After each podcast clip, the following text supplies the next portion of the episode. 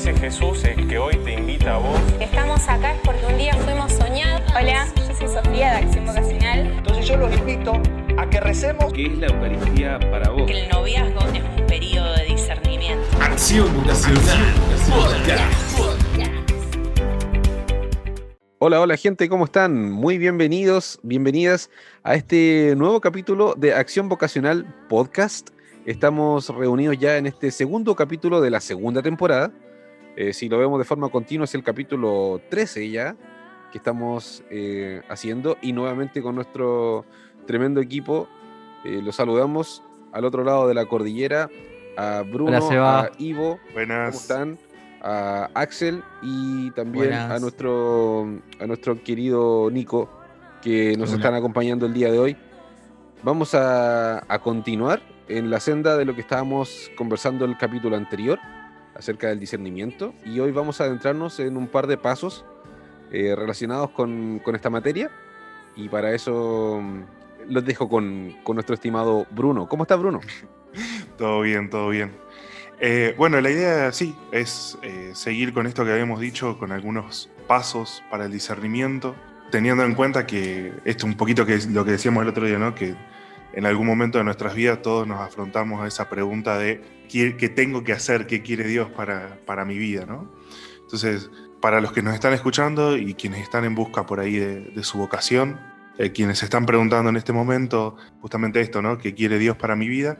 Vamos a dar durante estos próximos capítulos algunos pasos para el discernimiento que son útiles, quizás, digamos, no es necesario cumplir todo uno por uno a rajatabla, pero mm, está bueno y son eh, una especie de, ayuda. Así que el primer paso que, que queremos eh, compartir con ustedes es eh, el de la oración, ¿sí? Y quiero dar el pie con la cita de Hechos 22, cuando mm, la famosa escena en que Pablo es tirado del caballo y que, bueno, Pablo le pregunta, estando en el, en el piso, le pregunta al Señor, ¿qué quieres que haga? Sí, y el Señor le contesta que, bueno, que tenía que ir a Damasco y que ahí se le iban a dar todas las indicaciones y todo lo que tenía que hacer. Así que bueno, a partir de ahí abro para que hablemos sobre la oración en base bueno, a, esta, cita y, lo que quieran ir compartiendo. Bueno, podemos tomar esto de, Pablo que, que- Jesús le, le indica el camino como el encuentro, ¿no? Eh, eh, la oración tomada como un encuentro en Jesús, como un encuentro donde me permite afinar un poquito más el oído, como escucharlo un poquito más a Él para seguir el camino. Muchas veces tomamos a la oración como que vamos a Jesús y, vamos con una cierta eh, rapidez de que, bueno, se va a solucionar todo y vamos con, a pedir, vamos a agradecer, y es ir con confianza y no con ligereza. La, la oración trae un montón de, de aspectos que hay que tener en cuenta, y la actitud de oración es la confianza. Es ir a Jesús confiando en que va a estar todo un poco mejor o confiando en que le tengo que dejar todo a Él, ¿no? Esta actitud de discernimiento, una actitud de oración. Una actitud de abandono. Sí, como recién dije, ¿no? Abandono totalmente frente a Él, en sus manos, con el corazón en la mano, porque Él conoce bien lo que necesitamos, lo que tenemos, lo que tenemos interiormente y no lo podemos expresar con palabras. Y pienso que en ese encuentro debe ser diario, debe ser en cada momento. No nos damos cuenta, pero tenemos que estar atentos, ¿no? Que siempre hay algo que Dios no quiere decir. Pienso que muchas veces recurrimos en momentos difíciles eh, o momentos alegres y no pensar que está mal eso. Eso está muy bien, está perfecto. De hecho, creo que nadie nos puede decir que está mal ni está bien si lo hacemos solamente en momentos de tristeza o momentos de felicidad. Pero sí pienso que es, debemos recordar que Él siempre nos está esperando, siempre nos va a estar esperando y va a querer eh, comunicarse con nosotros, va a querer estar ¿no? consolándonos, va a querer estar ahí a nuestro lado. Así, como dije, ¿no? Él sabe lo que nos pasa y lo que nos sucede. Él quiere que vayamos a contarle. Él quiere que vayamos ¿no? a ese encuentro y decirle, me pasa esto, o hasta el por qué me pasa esto.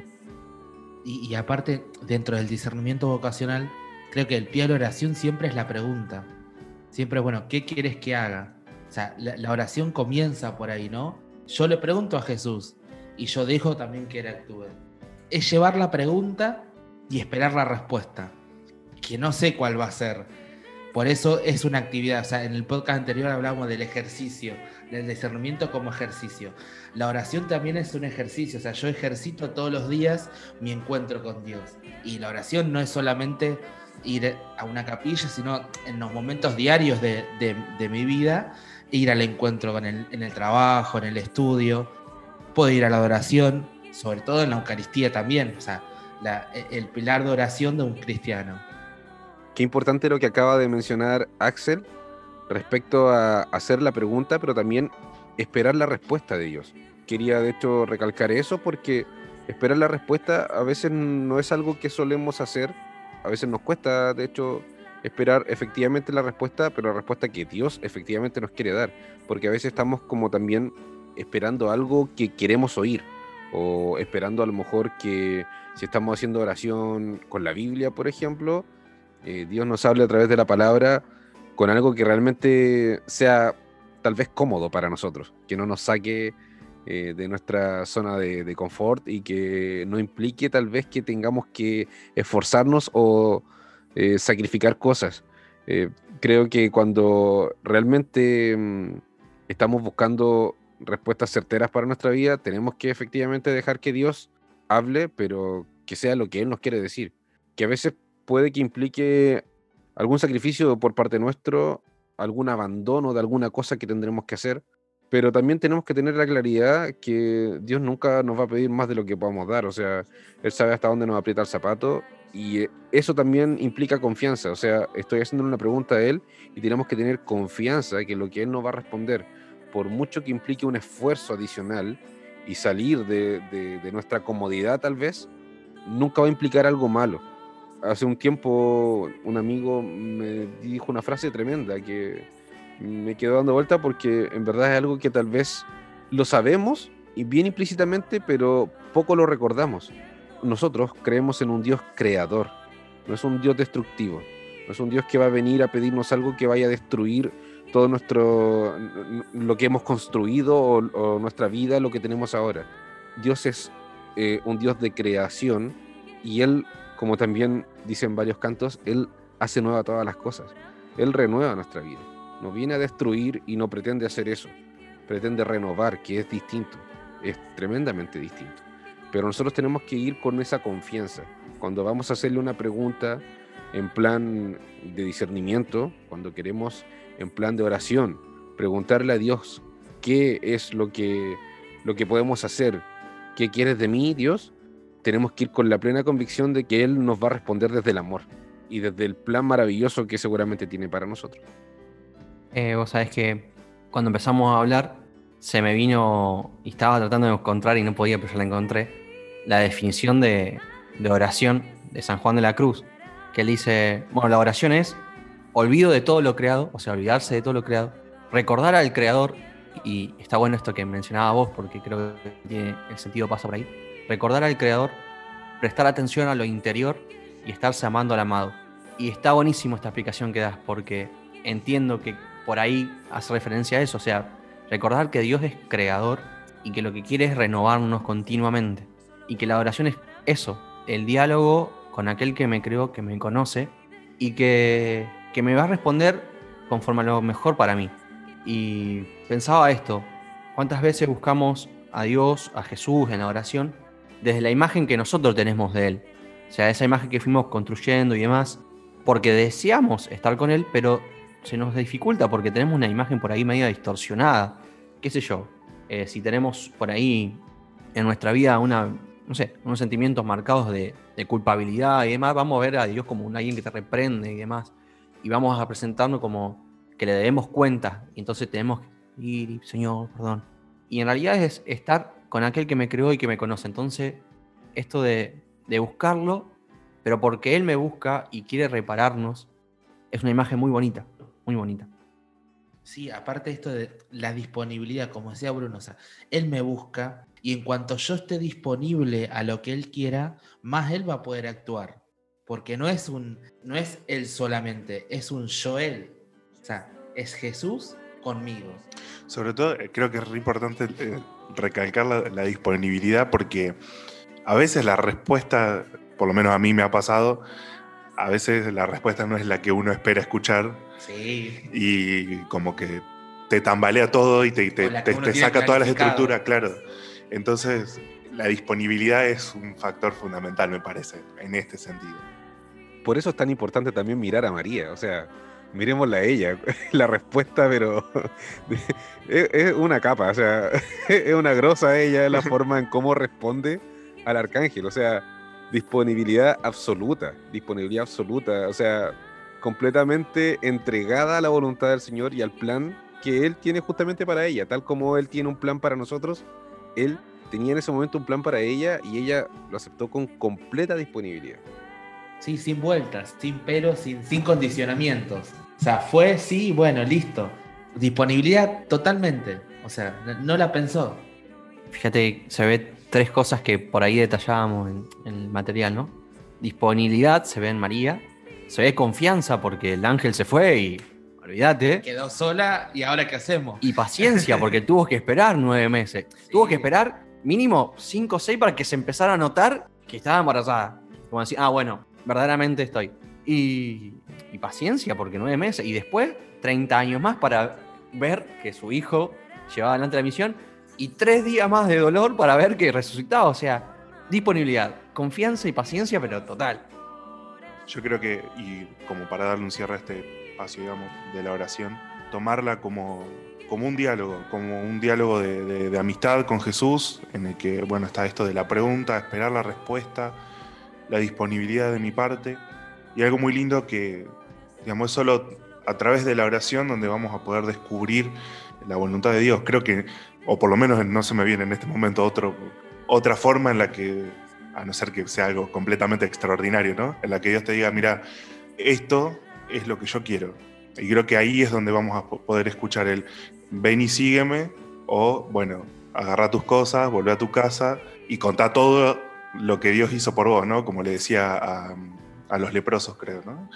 Vuelvan a sus casas y, y, cuentan lo que Dios ha hecho por ustedes. Creo que ese es como un, un lindo bueno. cierre para este momento, de, primer momento en el que hablamos de la oración. Y como un segundo paso, y que por ahí va a sonar medio raro, porque hablar de esto quizás sí es medio, es medio raro, pero como segundo paso queremos tomar un sentido que muchas veces o no, o no conocemos que existe, o lo desarrollamos muy poco, que es eh, la percepción. Y como, digamos, como disparador, como eh, motivador a esto, eh, quiero tomar del de libro de Jeremías, del libro del profeta Jeremías, del capítulo 20, el versículo 9, que dice, había en mi corazón algo así como un fuego ardiente prendido en mis huesos, y aunque yo hacía esfuerzo por ahogarlo, no podía.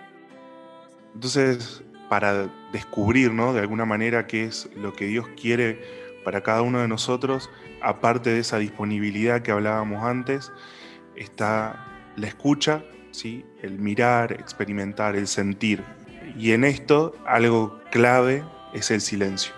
El silencio tanto exterior, pero el interior sobre todo. Y es una realidad que vivimos nuestro mundo, nuestra nuestra sociedad de hoy en día está, estamos completamente bombardeados de sonidos, imágenes, que por ahí nos, nos alejan de, ese centro y nos impide por ahí desarrollar este sentido de la percepción. Sí, o, nos van aturdiendo y no podemos ir experimentando esas pequeñas cositas de Dios. Creo que este fuego ardiente que este fuego ardiente que siente Jeremías es su experiencia de Dios y que cada uno tiene una experiencia distinta. Y en cuanto al discernimiento vocacional, la percepción creo que tiene que ver con ir viendo la experiencia de Dios en mi vida, en mi historia. Si estoy en una parroquia, bueno, ¿qué experiencia de Dios tuve en mi parroquia? ¿Qué experiencia de Dios tuve en mi familia? Y eso, esas cositas se van sumando y las llevo a la oración y las voy viendo, entonces van haciendo toda una experiencia de Dios en mi vida. Que es como que, es como que genera esa sensación de decir, bueno, al repasar, al percibir dónde Dios fue obrando y cómo fue obrando, puedo en adelante también seguir discerniendo desde ahí y decir, bueno, esto que me genera tal cosa es ese mismo que generó esto, esto y esto, es la percepción, es de Dios, por acá me está llevando. Es como, es como agarrarle el gusto a Dios, digamos. A eso y que, que te... capaz lo escuchen y parecerá algo loco o algo que estamos, pero cada uno lo sintió diferente, pero ambos percibimos a Dios en nuestra vida. Y cuando, cuando hablamos de la percepción como un sentido, ¿no? Esto de ver las cuestiones interiores, esas cosas que, que, que me van pasando, esas cosas que van, eh, como decía Axel, ¿no? Le- le- las que van en la vida, que, eso, que van resonando, no me salía la palabra. Sí. digamos, eh, deseos, miedos, pensamientos, inquietudes. Algo muy lindo también para este paso, para, para este momento, digamos, de, de percepción, es hacerle caso a, a las personas que, digamos, que, que nos conocen, ¿no? Pero que muchas veces por ahí o, o nos critican en nuestro actuar o, o que nos fomentan y, y siguen acompañando. Porque siempre todos tenemos el que dice, ah, el seminarista estás re loco, o sea, que Sí, te va a meter al seminario. o- o- Estamos re locos. no, bueno, sí, aparte, pero Pero bien. Pero siempre tener el familiar que te dice, no, no, ese, no, ¿por qué vas por ahí? O sea, seguí con tu carrera, o con lo que estás haciendo, o con tu trabajo. Pero hasta que te ven. Exactamente. Yo creo que en eso podemos decir todos somos testigos. Incluso creo que hasta cualquiera que estudie una carrera, que por ahí les da como la idea rara. No digo desconfianza, Sí, sí, pero la idea rara de decir, ¿en qué te metiste? ¿Viste? Pero después, con el paso del tiempo, ven que realmente uno está feliz. Que renuncia a lo que renuncie, es feliz.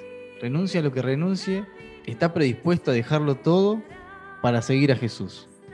Y, ahí está lo que decía Bruno, hacer caso a esa percepción también, o sea, percibir eso, hacer caso a esa, a esa crítica, decir, bueno, me están diciendo que no, me están diciendo que sí, me están dic- pero hacer caso a eso también, tomarlo como algo para llevarlo a la oración. Y que son todas actitudes, uno lo dice como pasos y bueno, hay que seguir esto, pero son todos como no es una estructura, sino que son actitudes a tom- para tomar y para poder discernir. Para discernir, exactamente. Son creo que Sí. momentos que nos va a ir presentando la misma sociedad, nuestro entorno. A discernir y elegir para tomar una decisión sabiendo lo que Dios está queriendo para mí.